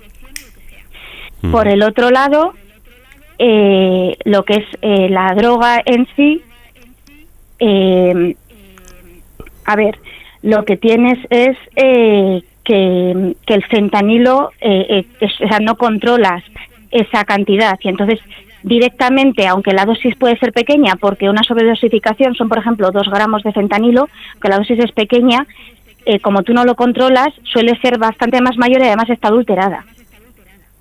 Claro, claro. Y entonces, la diferencia... esa adulteración, claro, dime. Sí. Eh, eh, no, iba a decir que, que, la diferencia está precisamente en, en, la cantidad que, eh, que, se tome, porque estaba pensando, Diana, que es posible que muchos de nosotros o algunos, los que hemos, por ejemplo, em, sido sometidos a una intervención quirúrgica, a lo mejor nos han dado fentanilo, ¿no? Sí, se utiliza también para tratamientos postquirúrgicos. Lo que pasa es que el control es muy, es muy grande en España. O sea, es, hay un control ah, muy exhaustivo y desde el 2021 el control es mayor además. Claro, ahí quería yo llegar. Yo que sí he pasado por el quirófano, pues seguramente me habrán puesto fentanilo y afortunadamente, que yo sepa, no soy eh, dependiente de esta sustancia, pero hay gente que, que, que, sí lo es. Incluso se han dado casos, y están documentados, de, de gente que se ha hecho adicta al fentanilo eh, pues porque eh, eh, un médico se lo había recetado como medicamento contra el, dolor y es posible que se le fuera la mano y se ha convertido en un adicto al, al, fentanilo, ¿no? Sí, lo que pasa es que esos aquí en España, yo no sé si habrá sido en España, eh, la documentación de la que tú hablas, aquí en España está muy controlada desde hace muchos años. claro. Lleva un registro, sí. No, no. Lleva un registro el libro Sí. En el libro estupefacientes por parte de los farmacéuticos y por parte del Colegio de Farmacéuticos y del Ministerio. Pero eso era antiguamente, ahora es que además el control es aún mayor.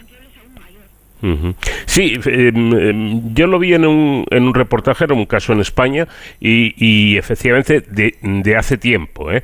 porque claro, esto también conviene aclararlo, pienso yo, Diana, se habla de una nueva droga, pero el fentanilo existe desde 1959, si no me equivoco. Sí, sí, el fentanilo lleva desde hace mucho tiempo, se sintetizó con este, con este fin de, tratar el dolor agudo.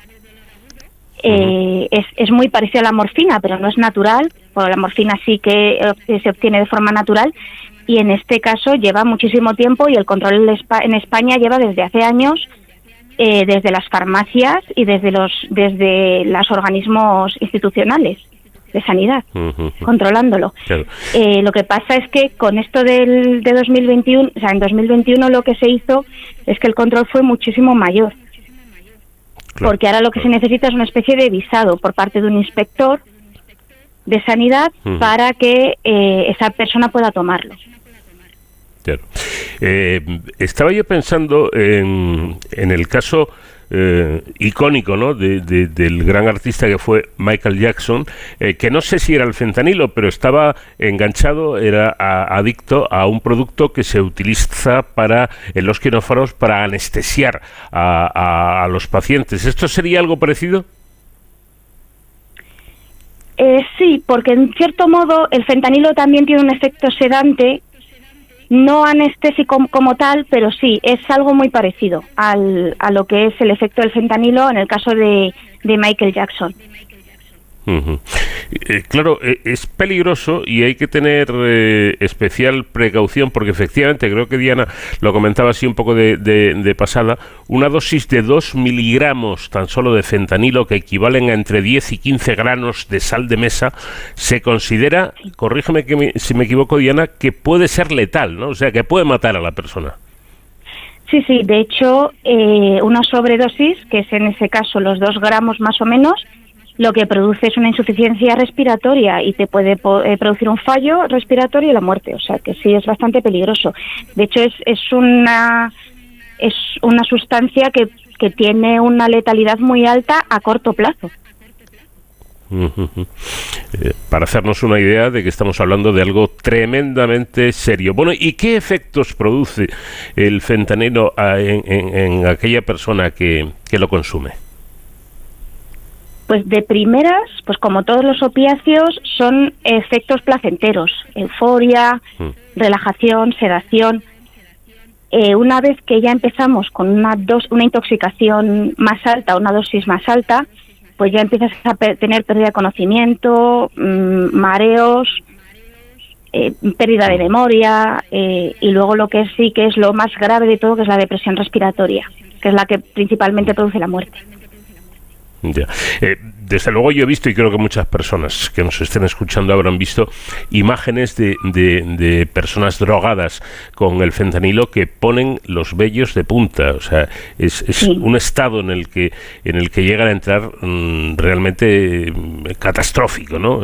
Es eh, completamente, unas personas completamente desmadejadas eh, que, que, prácticamente no, no, no, se tienen en pie, ¿no? Es, es, es un asunto bastante llamativo y, y escalofriante. Eh, ¿Es realmente un producto barato para, para, quiero decir, una droga barata? En realidad no, es más, eh, es, o sea, perdón, en realidad sí, es más barata que eh, la heroína, por ejemplo, y es más fácil de fabricar, con lo cual, lo que pasa es que en este caso las personas que se dedican al comercio ilegal, yo creo que no es algo que sea eh, que les, o sea, eh, lo que quiero decir es que es, es, un producto que normalmente mata con mucha rapidez, con lo cual si tú eh, vendes algo de ese estilo a una persona y quieres que te vuelva a comprar, es bastante complicado si esa persona se te muere, con lo cual no sé si es económicamente muy positivo para ellos. Rentable, que se, eso es, que no me salía a mí la palabra. quizá, Quizá por eso se extienda tanto, ¿no? Porque el consumidor de fentanilo, mm, desgraciadamente, parece que, que, puede morir pronto, pero, pero mm, si se extiende, pues son muchas las personas que lo, que lo consumen. En Estados Unidos, por ejemplo, es, es terrible, ¿no? según podemos ver en, en programas informativos, la, la, cantidad. Hay, bueno, hay, hay zonas, hay calles enteras eh, llenas de, de, de drogadictos por, por esta sustancia. Pero parece que España también ha llegado, ¿no? Sí, parece que sí, pero bueno, los, los niveles son eh, muchísimo más bajos que en, que en Estados Unidos y los controles son mucho más altos. A nosotros tener, a ver, el problema en Estados Unidos ya no es solo que hay un menor control en España, digo que en, que en, que en España, sino que también eh, no, tiene, no tienen allí eh, una salud pública que financie esos medicamentos, con lo cual mucha gente tira por el mercado negro para poder obtenerlos. Y entonces eh, oh. eso es una forma también de extenderlo. Claro, cosa de más peligrosa lo del mercado negro, ¿no? Porque efectivamente, como señalabas antes, eh, pueden ser, bueno, seguramente sean eh, productos adulterados que llevan fentanilo y más cosas, Eso es. Sí, bueno, y también se está mezclando. A ver, el, el hecho de que produzca esa muerte tan rápida lo que están haciendo es mezclarlo con otras drogas, de tal manera que hagan que las drogas que venden sean aún más adictivas, pero no produzcan ese efecto no deseado, podamos, podemos decir entre comillas, que es la muerte, ¿no? Ya. ¿Y cómo se consume el, eh, o cómo consumen estas personas eh, que han caído en la drogadicción el, fentanilo? Eh, ¿Se la inyectan? ¿Es una pastilla? ¿Cómo es? Pues a ver, eh, se vende tanto en polvo, que es el que se mezcla eh, con otras sustancias a nivel, que yo supongo que será a nivel nasal, luego también eh, como líquido se inyecta y luego se vende también como pastillas. O sea, tienen estas tres formas de comercializar de forma ilegal. ¿Y, cómo se trata la, adicción al, al fentanilo?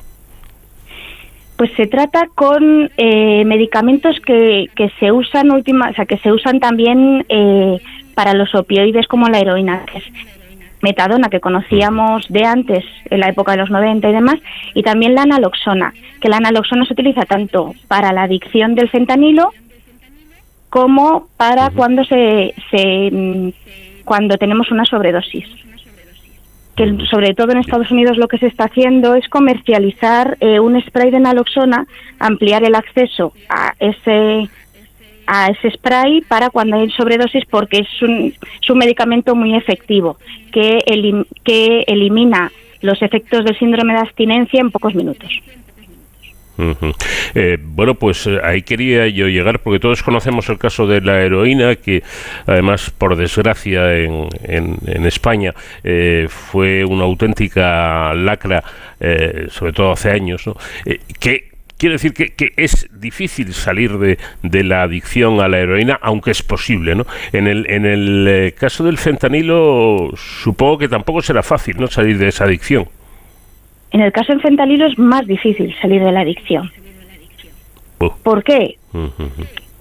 Porque, eh, como habíamos hablado antes, eh, el efecto es muy corto y además aparece el síndrome de abstinencia muy pronto, con lo cual eh, eso favorece mucho la dependencia. Y luego además hay un cambio, ese, esa dependencia hace que haya un cambio en el cerebro que favorece la tolerancia, es decir, que queramos tomar una dosis mayor para obtener el mismo efecto, con lo cual es una adicción muy, o sea, produce una adicción muy potente y en muy poco tiempo.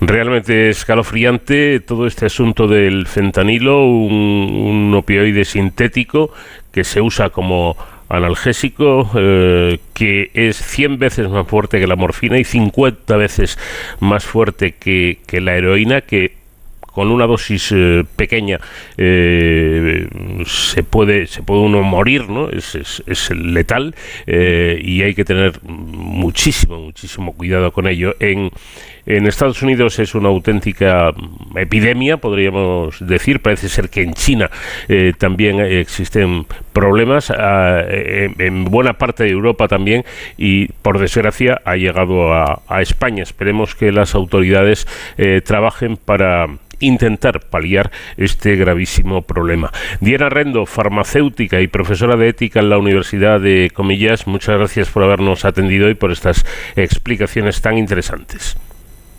Muchísimas gracias a vosotros, Paco.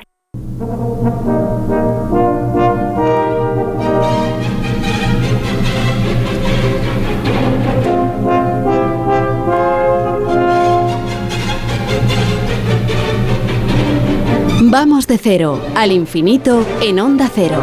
Paco de León.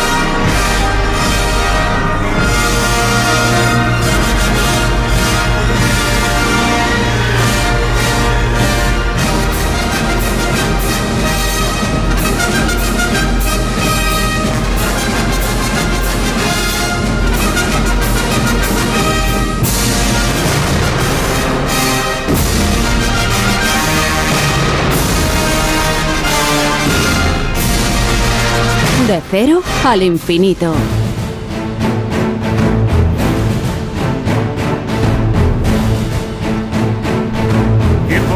como suele ser habitual para la seguridad y las emergencias. Antes de terminar el programa, saludamos a nuestro experto en estas materias. David Ferrero, ¿qué tal? Buenas noches. Hola, muy buenas madrugadas, Paco. Eh, hoy vamos a hablar con la Asociación Nacional de Agentes Tutores en esta sección de Héroes sin capa y con, eh, bueno, un poco la intención de acercarnos a la figura de estos policías que suelen trabajar en, bien en policías locales o en policías autonómicas y que son la figura policial más cercana eh, a los eh, alumnos, a los jóvenes a los menores de edad por la labor que realizan también desde el ámbito educativo.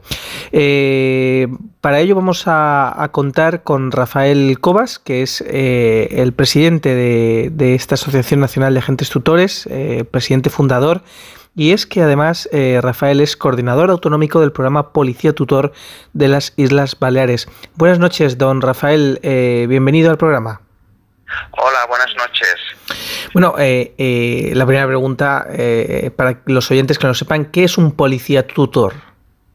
Vale, los policías tutores son agentes de la policía local, de las diferentes policías locales que hay repartidas por la geografía española, eh, que tienen una formación y una dedicación eh, específica para trabajar con menores en el ámbito eh, educativo y en otros ámbitos, pero especialmente nace la figura para dar cobertura a las problemáticas del ámbito educativo. Policías especializados en trabajar con los centros escolares, con los servicios sociales, con, con las familias, etcétera. Eh, es una especialidad más dentro, de los cuerpos de policía local. ¿Y, por qué surge esta figura? Es decir, ¿qué problemáticas o qué circunstancias eh, llevan a la creación de estos agentes tutores especializados en, trabajar y, en la intervención en, el ámbito educativo? Eh, esta figura surge hace más de 20 años ya. No, no, no es, bueno, es nueva en muchos sitios, pero ya en España nació hace más de 20 años. Ah, que tengamos tenemos registrado en, la, asociación ah, fue el Ayuntamiento de Madrid en el año 2001-2002 a nivel de la península, luego eh, en el ayuntamiento de Pollensa, que es un ayuntamiento pequeño de la isla de Mallorca, también en el mismo año, 2001-2002, coincidencia, pues nació, nacieron, nació esta figura a raíz de todas las problemáticas que, había en los principios de la década de los 2000.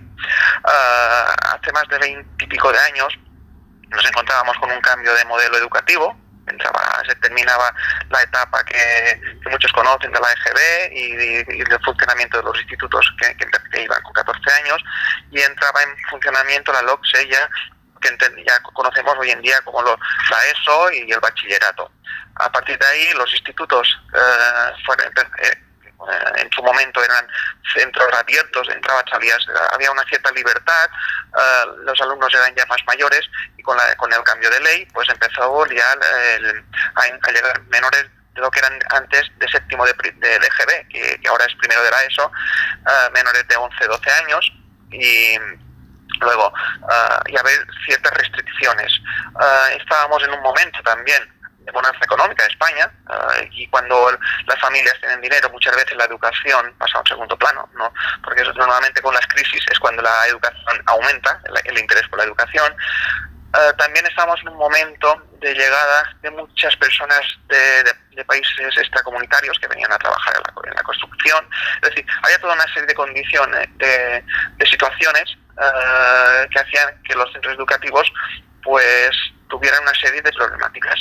Y fue el mundo educativo, no es, la policía que se inventa este, este servicio, es el mundo educativo quien requiere a la policía ayuda y que crea una figura especializada para colaborar con este mundo. Es decir, no, no es una unidad que eh, la policía diga, vamos a crear esta unidad por una serie de necesidades. Es decir, es el mundo educativo que dice, tenemos una problemática y necesitamos ayuda, pero de la policía local, que era la policía más próxima al ciudadano, y es ah, hoy en día.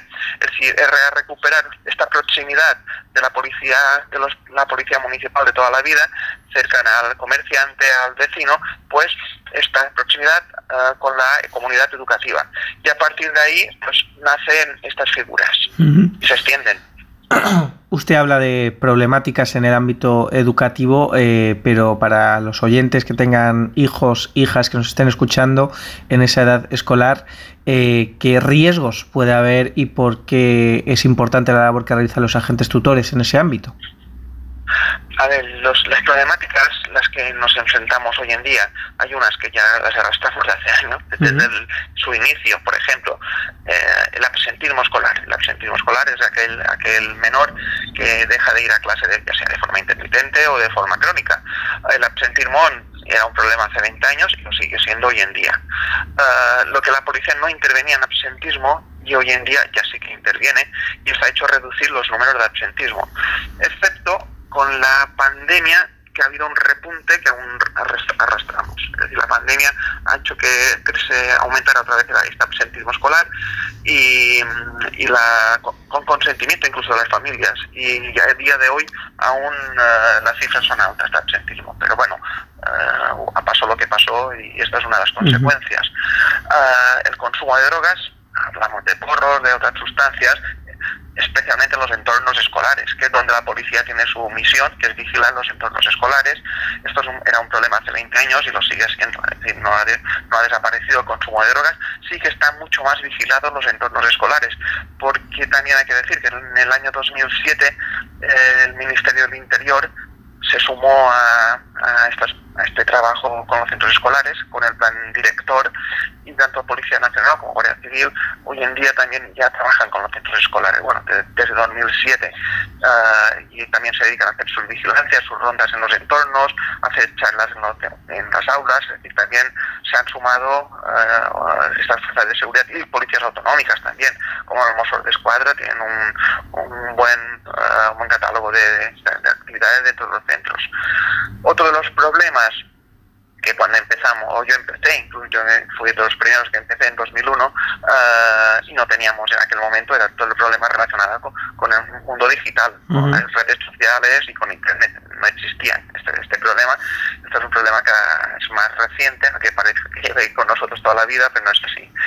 Y sí que también tenemos que decir que se nos ha incrementado las incidencias relacionadas con el uso de las, de las redes sociales en general, desde la pandemia. Otra de las consecuencias también de la pandemia que hubo un aumento del uso de, redes sociales y de, de, nuevas tecnologías, ha hecho que eh, a día de hoy también tengamos muchos más problemas uh, de, relacionados con este medio de, comunicación.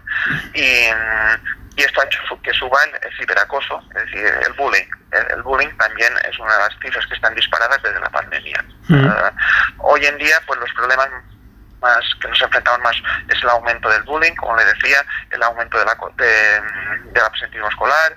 Ah, tenemos nuevos consumos de drogas ah, legales, diríamos, que son los papers también entre los jóvenes. va a haber eh, este, estos dispositivos que pueden consumir o nicotina u, otro, u otros eh, elementos eh, y que aún precisan de una regulación más estricta en España. Se está en ello, somos conscientes, pero aún hasta que esto se equipare al tabaco al 100%. Y Rafael. prohibiciones y demás.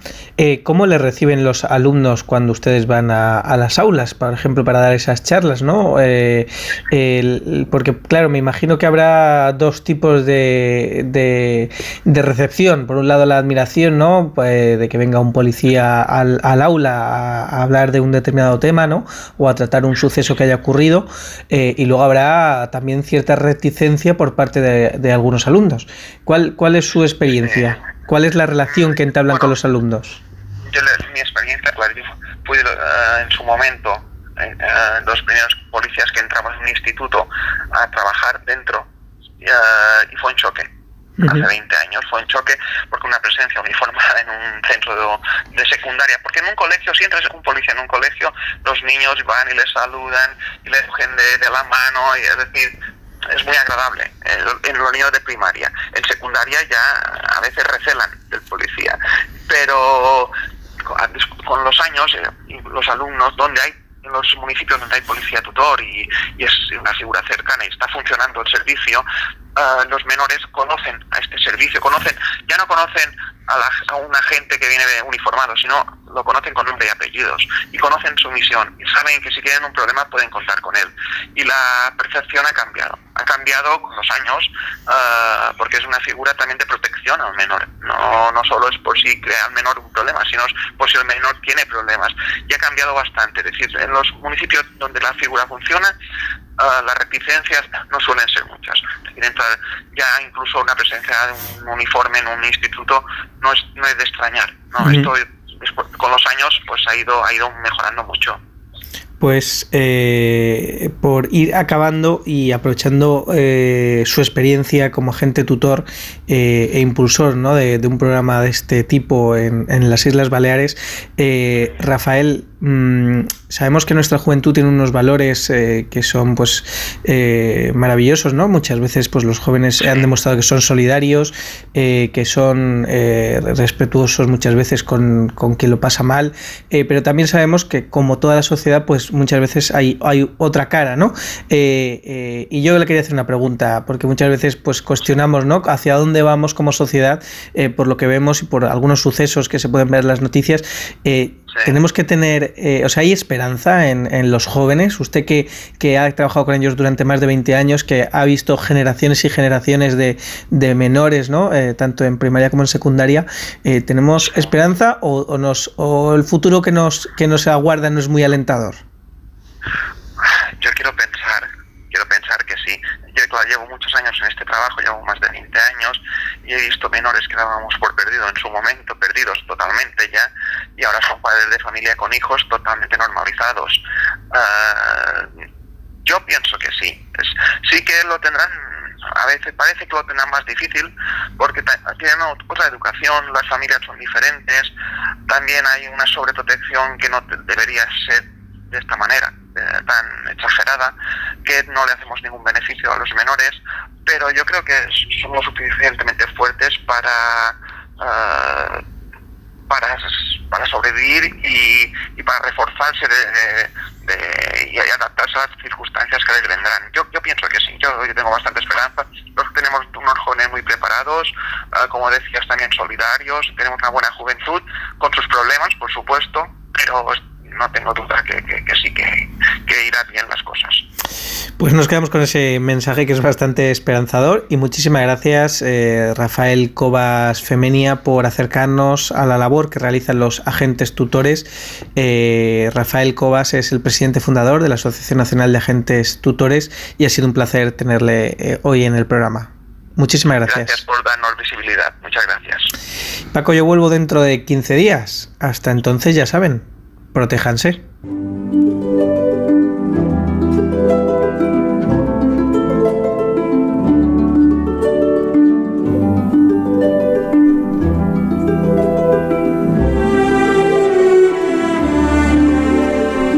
Al final, nuestro tiempo termina y nos tenemos que despedir, pero ya saben que la próxima semana estaremos aquí esperándoles, como siempre, en este espacio diferente para gente curiosa que es de cero al infinito. Nacho García estuvo en la realización técnica, les habló Paco de León. Adiós.